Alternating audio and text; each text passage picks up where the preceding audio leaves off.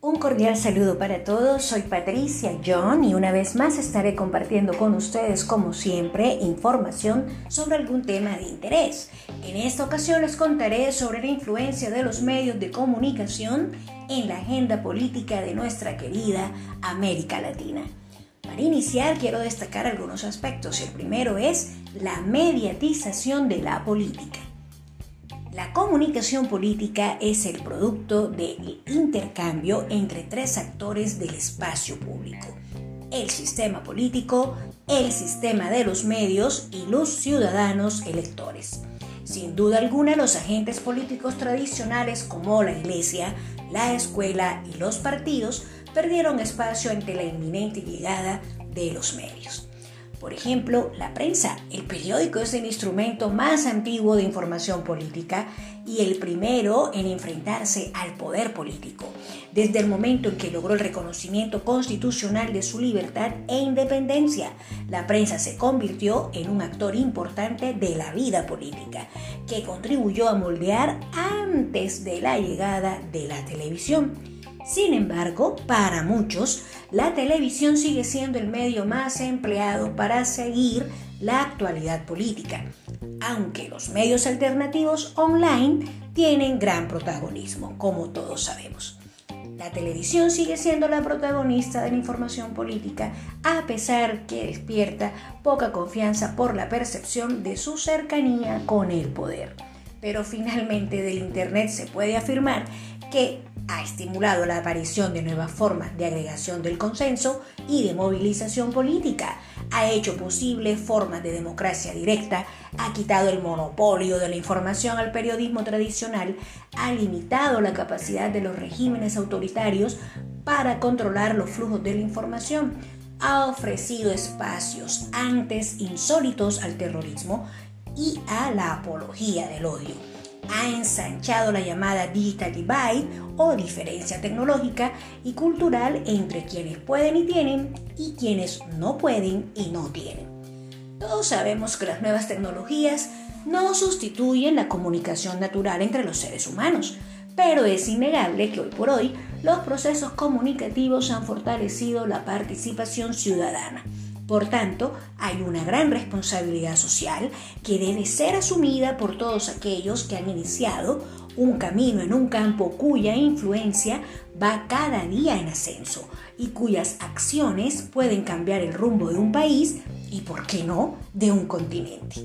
En definitiva, los medios son un instrumento poderoso, capaz de influir en la opinión pública. Y bueno, hablando de América Latina, hay que mencionar que hoy más que nunca se necesita una transformación en las estructuras políticas, sociales y económicas que la conforman, en gran parte heredadas desde el descubrimiento y que frenan el desarrollo de la región. Es necesario que la población aprenda a diferenciar y a asumir una postura crítica frente al impacto de los medios de la sociedad, los cuales se debaten entre la objetividad, veracidad, confiabilidad y los límites de la manipulación de masas. Y por otro lado, se observa la hegemonía de los gobiernos sobre los medios que los cuestionan, haciéndolos sucumbir hasta su desaparición si es necesario. Y es aquí donde vemos casos como los ocurridos en Venezuela y la hegemonía del chavismo, en donde los medios fueron asumidos como una amenaza que debía ser controlada y a partir de esto surgieron medidas para su regulación atentando incluso contra la libertad de expresión. Son un ejemplo palpable de cómo los gobiernos actúan frente a quienes no comparten sus ideales. En Argentina se cuestionaron las medidas de quien fue su presidente Cristina Fernández de Kirchner para cambiar las medidas de la dictadura, pero que finalmente se vio como una guerra en contra del grupo Clarín. En Perú se evidenció la pasividad al permitir que un grupo, el comercio, fuera el dueño de los medios conformando un monopolio bastante cuestionable. En Ecuador surgió la figura del linchamiento mediático, pero ampliamente cuestionado por las implicaciones que podría tener investigar los actos de corrupción. Brasil, México y Chile no se escapan de estas situaciones que se convierten en un denominador común. En Entonces, hechos opuestos en donde la manipulación al servicio del gobierno de turno y la ética que deben ejercer quienes se encargan de difundir la información exigen que la sociedad voltee la mirada hacia estas problemáticas. En Colombia, por ejemplo, se observan de manera recurrente cómo los medios en múltiples ocasiones sirven al gobierno de turno. Y aquí es donde se explicitan teorías como la bala mágica, fenómeno en donde la información llega a un público objetivo y éste reacciona conforme a lo planeado. En la historia colombiana reciente hay muchos ejemplos como el no ante un posible plebiscito por la paz, eso fue en 2016, equiparable de cierta manera al Brexit en Reino Unido. Los expertos jamás imaginaron que el acuerdo sería rechazado y el resultado fue casi inexplicable. Hubo una fuerte campaña de la oposición y muchos consideraron que los que votaron sí se rendían al terror. Lo mismo ocurrió en 2020, en medio de la emergencia sanitaria por COVID-19, cuando se levantó un paro sin precedentes como rechazo a las decisiones tomadas por el gobierno, referentes a la reforma tributaria que se llevaría llevada a cabo jóvenes conformaron la llamada primera línea y en una de las situaciones más controversiales, las redes sociales mostraban una cara opuesta a la que se presentaba en los medios tradicionales. En conclusión, el manejo de la información siempre ocupará un lugar relevante. Mirar la historia para no repetirla son tareas ineludibles y por ello la educación tiene la responsabilidad desde una ética de la comunicación de formar nuevas generaciones con capacidad crítica, niños y jóvenes que no tragan entero y que pueden ejercer una ciudadanía responsable, conscientes de sus derechos pero también de sus responsabilidades. Hemos llegado al final de este episodio. En este tu podcast me entero, me expreso. Nos encontramos en un nuevo episodio. Chao, chao.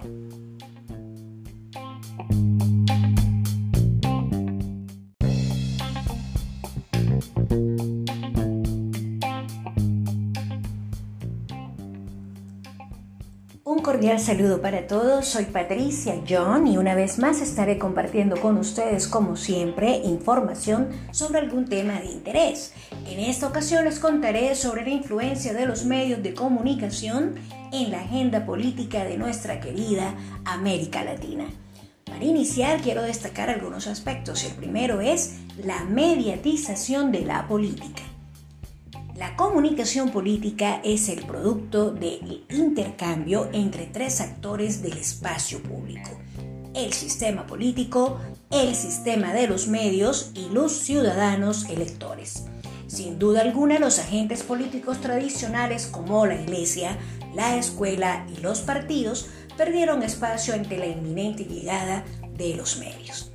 Por ejemplo, la prensa. El periódico es el instrumento más antiguo de información política y el primero en enfrentarse al poder político, desde el momento en que logró el reconocimiento constitucional de su libertad e independencia.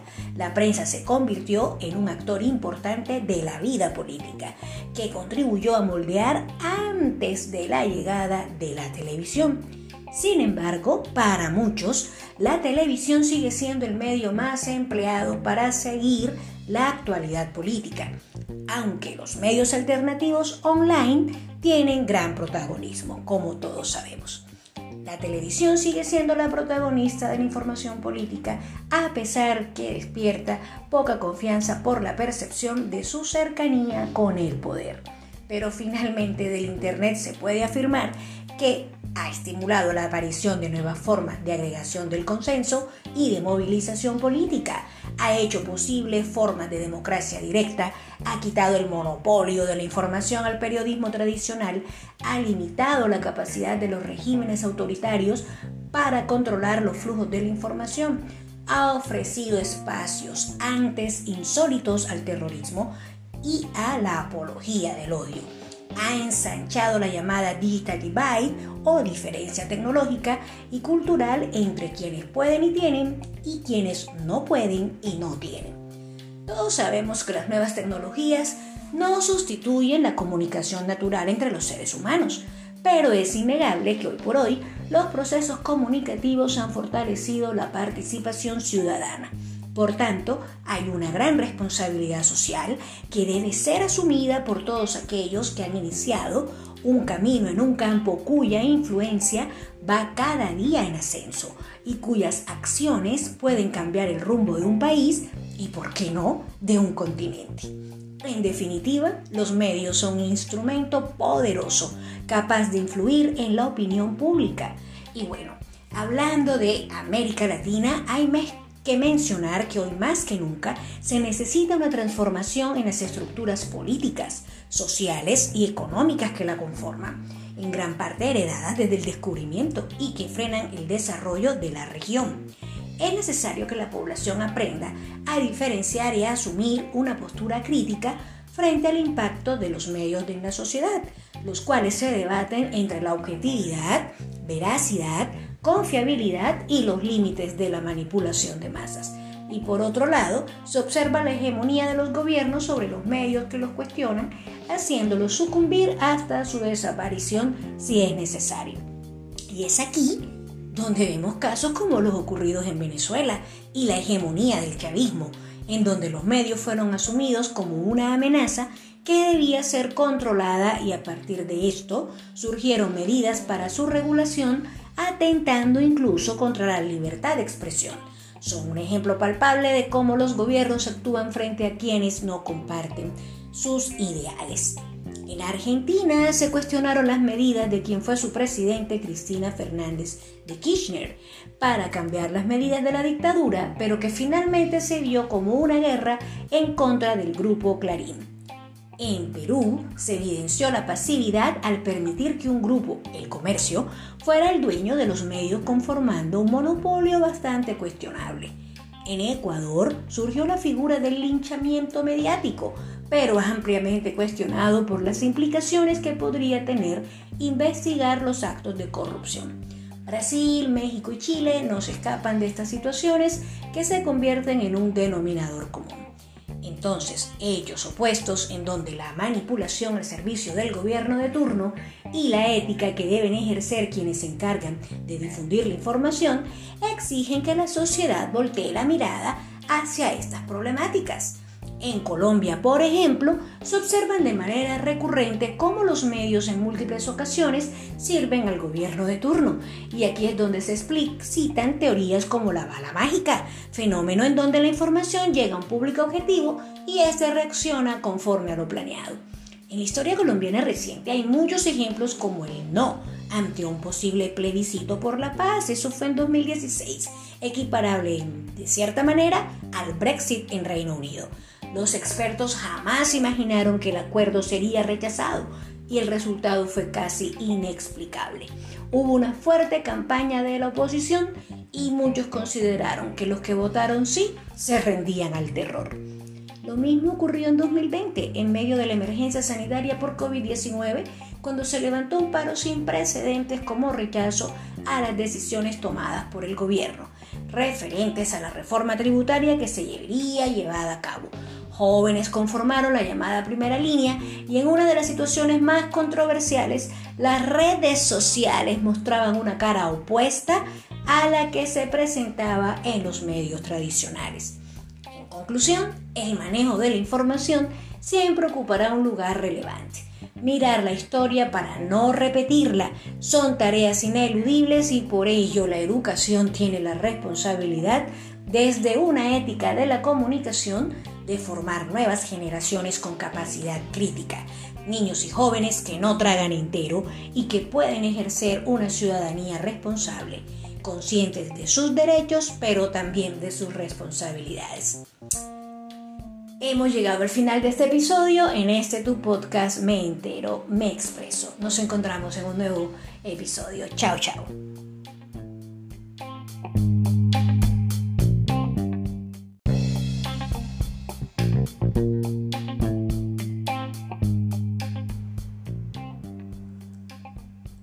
Cordial saludo para todos, soy Patricia John y una vez más estaré compartiendo con ustedes como siempre información sobre algún tema de interés. En esta ocasión les contaré sobre la influencia de los medios de comunicación en la agenda política de nuestra querida América Latina.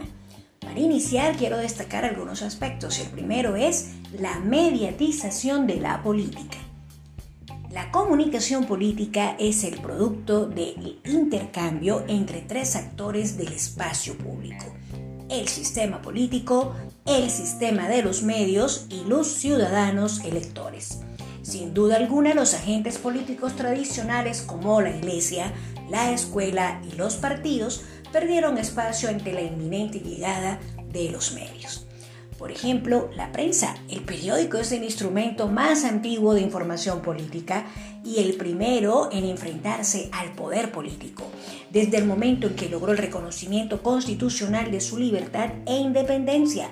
La prensa se convirtió en un actor importante de la vida política, que contribuyó a moldear antes de la llegada de la televisión. Sin embargo, para muchos, la televisión sigue siendo el medio más empleado para seguir la actualidad política, aunque los medios alternativos online tienen gran protagonismo, como todos sabemos. La televisión sigue siendo la protagonista de la información política, a pesar que despierta poca confianza por la percepción de su cercanía con el poder. Pero finalmente del Internet se puede afirmar que ha estimulado la aparición de nuevas formas de agregación del consenso y de movilización política, ha hecho posible formas de democracia directa, ha quitado el monopolio de la información al periodismo tradicional, ha limitado la capacidad de los regímenes autoritarios para controlar los flujos de la información, ha ofrecido espacios antes insólitos al terrorismo y a la apología del odio ha ensanchado la llamada Digital Divide o diferencia tecnológica y cultural entre quienes pueden y tienen y quienes no pueden y no tienen. Todos sabemos que las nuevas tecnologías no sustituyen la comunicación natural entre los seres humanos, pero es innegable que hoy por hoy los procesos comunicativos han fortalecido la participación ciudadana por tanto, hay una gran responsabilidad social que debe ser asumida por todos aquellos que han iniciado un camino en un campo cuya influencia va cada día en ascenso y cuyas acciones pueden cambiar el rumbo de un país y, por qué no, de un continente. En definitiva, los medios son un instrumento poderoso, capaz de influir en la opinión pública. Y bueno, hablando de América Latina, hay que mencionar que hoy más que nunca se necesita una transformación en las estructuras políticas, sociales y económicas que la conforman, en gran parte heredadas desde el descubrimiento y que frenan el desarrollo de la región. Es necesario que la población aprenda a diferenciar y a asumir una postura crítica frente al impacto de los medios de la sociedad, los cuales se debaten entre la objetividad, veracidad, confiabilidad y los límites de la manipulación de masas. Y por otro lado, se observa la hegemonía de los gobiernos sobre los medios que los cuestionan, haciéndolos sucumbir hasta su desaparición si es necesario. Y es aquí donde vemos casos como los ocurridos en Venezuela y la hegemonía del chavismo, en donde los medios fueron asumidos como una amenaza que debía ser controlada y a partir de esto surgieron medidas para su regulación atentando incluso contra la libertad de expresión. Son un ejemplo palpable de cómo los gobiernos actúan frente a quienes no comparten sus ideales. En Argentina se cuestionaron las medidas de quien fue su presidente Cristina Fernández de Kirchner para cambiar las medidas de la dictadura, pero que finalmente se vio como una guerra en contra del grupo Clarín. En Perú se evidenció la pasividad al permitir que un grupo, el comercio, fuera el dueño de los medios conformando un monopolio bastante cuestionable. En Ecuador surgió la figura del linchamiento mediático, pero ampliamente cuestionado por las implicaciones que podría tener investigar los actos de corrupción. Brasil, México y Chile no se escapan de estas situaciones que se convierten en un denominador común. Entonces, ellos opuestos en donde la manipulación al servicio del gobierno de turno y la ética que deben ejercer quienes se encargan de difundir la información, exigen que la sociedad voltee la mirada hacia estas problemáticas. En Colombia, por ejemplo, se observan de manera recurrente cómo los medios en múltiples ocasiones sirven al gobierno de turno. Y aquí es donde se explicitan teorías como la bala mágica, fenómeno en donde la información llega a un público objetivo y éste reacciona conforme a lo planeado. En la historia colombiana reciente hay muchos ejemplos como el no ante un posible plebiscito por la paz, eso fue en 2016, equiparable de cierta manera al Brexit en Reino Unido. Los expertos jamás imaginaron que el acuerdo sería rechazado y el resultado fue casi inexplicable. Hubo una fuerte campaña de la oposición y muchos consideraron que los que votaron sí se rendían al terror. Lo mismo ocurrió en 2020, en medio de la emergencia sanitaria por COVID-19, cuando se levantó un paro sin precedentes como rechazo a las decisiones tomadas por el gobierno, referentes a la reforma tributaria que se debería llevada a cabo jóvenes conformaron la llamada primera línea y en una de las situaciones más controversiales, las redes sociales mostraban una cara opuesta a la que se presentaba en los medios tradicionales. En conclusión, el manejo de la información siempre ocupará un lugar relevante. Mirar la historia para no repetirla son tareas ineludibles y por ello la educación tiene la responsabilidad desde una ética de la comunicación de formar nuevas generaciones con capacidad crítica, niños y jóvenes que no tragan entero y que pueden ejercer una ciudadanía responsable, conscientes de sus derechos pero también de sus responsabilidades. Hemos llegado al final de este episodio. En este tu podcast me entero, me expreso. Nos encontramos en un nuevo episodio. Chao, chao.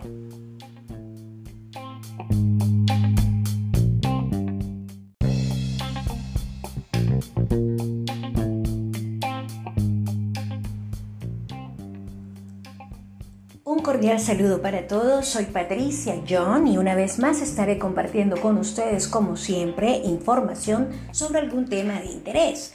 En esta ocasión les contaré sobre la influencia de los medios de comunicación en la agenda política de nuestra querida América Latina. Para iniciar quiero destacar algunos aspectos. El primero es la mediatización de la política. La comunicación política es el producto del intercambio entre tres actores del espacio público. El sistema político, el sistema de los medios y los ciudadanos electores. Sin duda alguna, los agentes políticos tradicionales como la iglesia, la escuela y los partidos perdieron espacio ante la inminente llegada de los medios. Por ejemplo, la prensa. El periódico es el instrumento más antiguo de información política y el primero en enfrentarse al poder político, desde el momento en que logró el reconocimiento constitucional de su libertad e independencia. La prensa se convirtió en un actor importante de la vida política, que contribuyó a moldear antes de la llegada de la televisión. Sin embargo, para muchos, la televisión sigue siendo el medio más empleado para seguir la actualidad política, aunque los medios alternativos online tienen gran protagonismo, como todos sabemos. La televisión sigue siendo la protagonista de la información política, a pesar que despierta poca confianza por la percepción de su cercanía con el poder.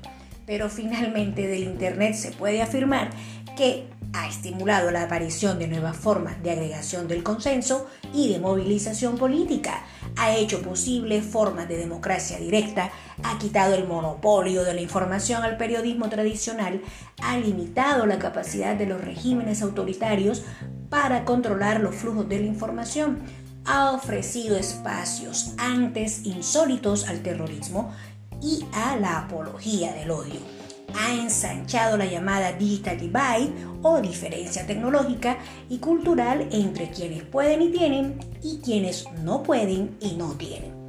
Todos sabemos que las nuevas tecnologías no sustituyen la comunicación natural entre los seres humanos, pero es innegable que hoy por hoy los procesos comunicativos han fortalecido la participación ciudadana por tanto, hay una gran responsabilidad social que debe ser asumida por todos aquellos que han iniciado un camino en un campo cuya influencia va cada día en ascenso y cuyas acciones pueden cambiar el rumbo de un país y, por qué no, de un continente.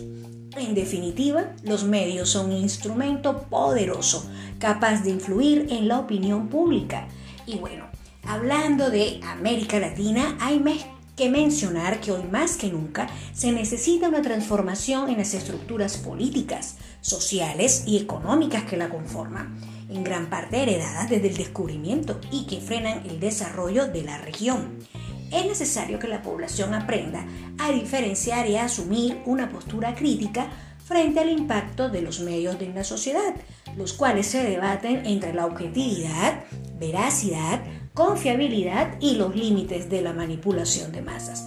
Y por otro lado, se observa la hegemonía de los gobiernos sobre los medios que los cuestionan, haciéndolos sucumbir hasta su desaparición si es necesario. Y es aquí donde vemos casos como los ocurridos en Venezuela y la hegemonía del chavismo, en donde los medios fueron asumidos como una amenaza que debía ser controlada y a partir de esto surgieron medidas para su regulación atentando incluso contra la libertad de expresión. Son un ejemplo palpable de cómo los gobiernos actúan frente a quienes no comparten sus ideales. En Argentina se cuestionaron las medidas de quien fue su presidente Cristina Fernández de Kirchner para cambiar las medidas de la dictadura, pero que finalmente se vio como una guerra en contra del grupo Clarín.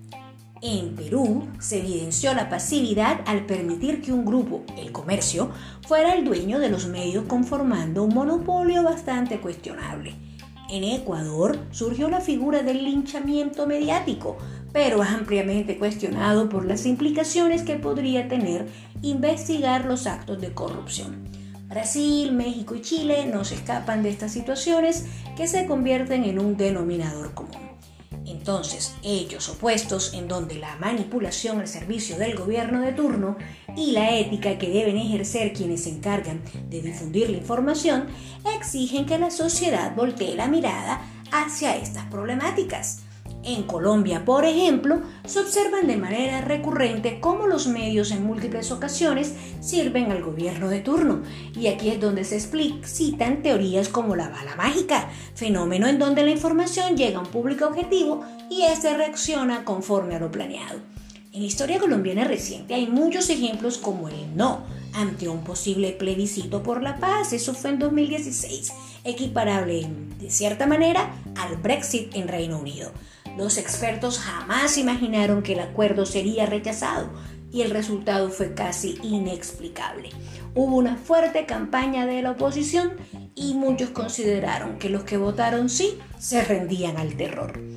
Lo mismo ocurrió en 2020, en medio de la emergencia sanitaria por COVID-19, cuando se levantó un paro sin precedentes como rechazo a las decisiones tomadas por el gobierno, referentes a la reforma tributaria que se debería llevada a cabo jóvenes conformaron la llamada primera línea y en una de las situaciones más controversiales, las redes sociales mostraban una cara opuesta a la que se presentaba en los medios tradicionales.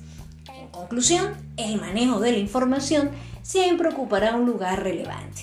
Mirar la historia para no repetirla son tareas ineludibles y por ello la educación tiene la responsabilidad desde una ética de la comunicación de formar nuevas generaciones con capacidad crítica, niños y jóvenes que no tragan entero y que pueden ejercer una ciudadanía responsable, conscientes de sus derechos pero también de sus responsabilidades. Hemos llegado al final de este episodio. En este tu podcast me entero, me expreso. Nos encontramos en un nuevo episodio. Chao, chao.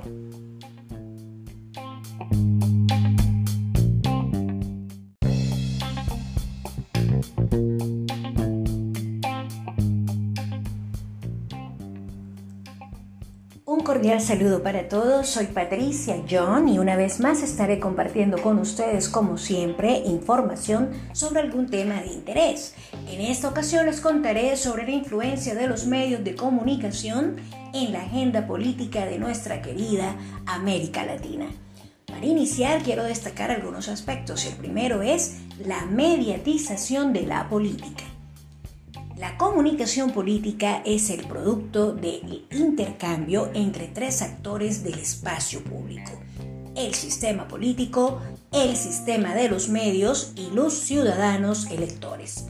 Sin duda alguna, los agentes políticos tradicionales como la iglesia, la escuela y los partidos perdieron espacio ante la inminente llegada de los medios. Por ejemplo, la prensa. El periódico es el instrumento más antiguo de información política y el primero en enfrentarse al poder político, desde el momento en que logró el reconocimiento constitucional de su libertad e independencia.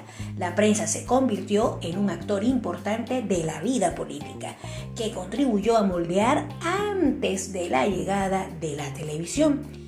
Sin embargo, para muchos, la televisión sigue siendo el medio más empleado para seguir la actualidad política, aunque los medios alternativos online tienen gran protagonismo, como todos sabemos. La televisión sigue siendo la protagonista de la información política, a pesar que despierta poca confianza por la percepción de su cercanía con el poder. Pero finalmente del Internet se puede afirmar que ha estimulado la aparición de nuevas formas de agregación del consenso y de movilización política, ha hecho posible formas de democracia directa, ha quitado el monopolio de la información al periodismo tradicional, ha limitado la capacidad de los regímenes autoritarios para controlar los flujos de la información, ha ofrecido espacios antes insólitos al terrorismo y a la apología del odio ha ensanchado la llamada Digital Divide o diferencia tecnológica y cultural entre quienes pueden y tienen y quienes no pueden y no tienen. Todos sabemos que las nuevas tecnologías no sustituyen la comunicación natural entre los seres humanos, pero es innegable que hoy por hoy los procesos comunicativos han fortalecido la participación ciudadana por tanto, hay una gran responsabilidad social que debe ser asumida por todos aquellos que han iniciado un camino en un campo cuya influencia va cada día en ascenso y cuyas acciones pueden cambiar el rumbo de un país y, por qué no, de un continente. En definitiva, los medios son un instrumento poderoso, capaz de influir en la opinión pública. Y bueno, hablando de América Latina, hay que mencionar que hoy más que nunca se necesita una transformación en las estructuras políticas, sociales y económicas que la conforman, en gran parte heredadas desde el descubrimiento y que frenan el desarrollo de la región. Es necesario que la población aprenda a diferenciar y a asumir una postura crítica frente al impacto de los medios de la sociedad, los cuales se debaten entre la objetividad, veracidad, confiabilidad y los límites de la manipulación de masas. Y por otro lado, se observa la hegemonía de los gobiernos sobre los medios que los cuestionan, haciéndolos sucumbir hasta su desaparición si es necesario. Y es aquí donde vemos casos como los ocurridos en Venezuela y la hegemonía del chavismo, en donde los medios fueron asumidos como una amenaza que debía ser controlada y a partir de esto surgieron medidas para su regulación atentando incluso contra la libertad de expresión. Son un ejemplo palpable de cómo los gobiernos actúan frente a quienes no comparten sus ideales. En Argentina se cuestionaron las medidas de quien fue su presidente Cristina Fernández de Kirchner para cambiar las medidas de la dictadura, pero que finalmente se vio como una guerra en contra del grupo Clarín. En Perú se evidenció la pasividad al permitir que un grupo, el comercio, fuera el dueño de los medios conformando un monopolio bastante cuestionable. En Ecuador surgió la figura del linchamiento mediático, pero ampliamente cuestionado por las implicaciones que podría tener investigar los actos de corrupción. Brasil, México y Chile no se escapan de estas situaciones que se convierten en un denominador común. Entonces, hechos opuestos en donde la manipulación al servicio del gobierno de turno y la ética que deben ejercer quienes se encargan de difundir la información exigen que la sociedad voltee la mirada hacia estas problemáticas. En Colombia, por ejemplo, se observan de manera recurrente cómo los medios en múltiples ocasiones sirven al gobierno de turno. Y aquí es donde se explicitan teorías como la bala mágica, fenómeno en donde la información llega a un público objetivo y éste reacciona conforme a lo planeado. En la historia colombiana reciente hay muchos ejemplos como el no ante un posible plebiscito por la paz, eso fue en 2016, equiparable de cierta manera al Brexit en Reino Unido Los expertos jamás imaginaron que el acuerdo sería rechazado y el resultado fue casi inexplicable. Hubo una fuerte campaña de la oposición y muchos consideraron que los que votaron sí se rendían al terror. Lo mismo ocurrió en 2020, en medio de la emergencia sanitaria por COVID-19, cuando se levantó un paro sin precedentes como rechazo a las decisiones tomadas por el gobierno, referentes a la reforma tributaria que se debería llevada a cabo. Jóvenes conformaron la llamada primera línea y en una de las situaciones más controversiales, las redes sociales mostraban una cara opuesta a la que se presentaba en los medios tradicionales. Conclusión, el manejo de la información siempre ocupará un lugar relevante. Mirar la historia para no repetirla son tareas ineludibles y por ello la educación tiene la responsabilidad desde una ética de la comunicación de formar nuevas generaciones con capacidad crítica, niños y jóvenes que no tragan entero y que pueden ejercer una ciudadanía responsable, conscientes de sus derechos pero también de sus responsabilidades. Hemos llegado al final de este episodio. En este tu podcast me entero, me expreso. Nos encontramos en un nuevo episodio. Chao, chao.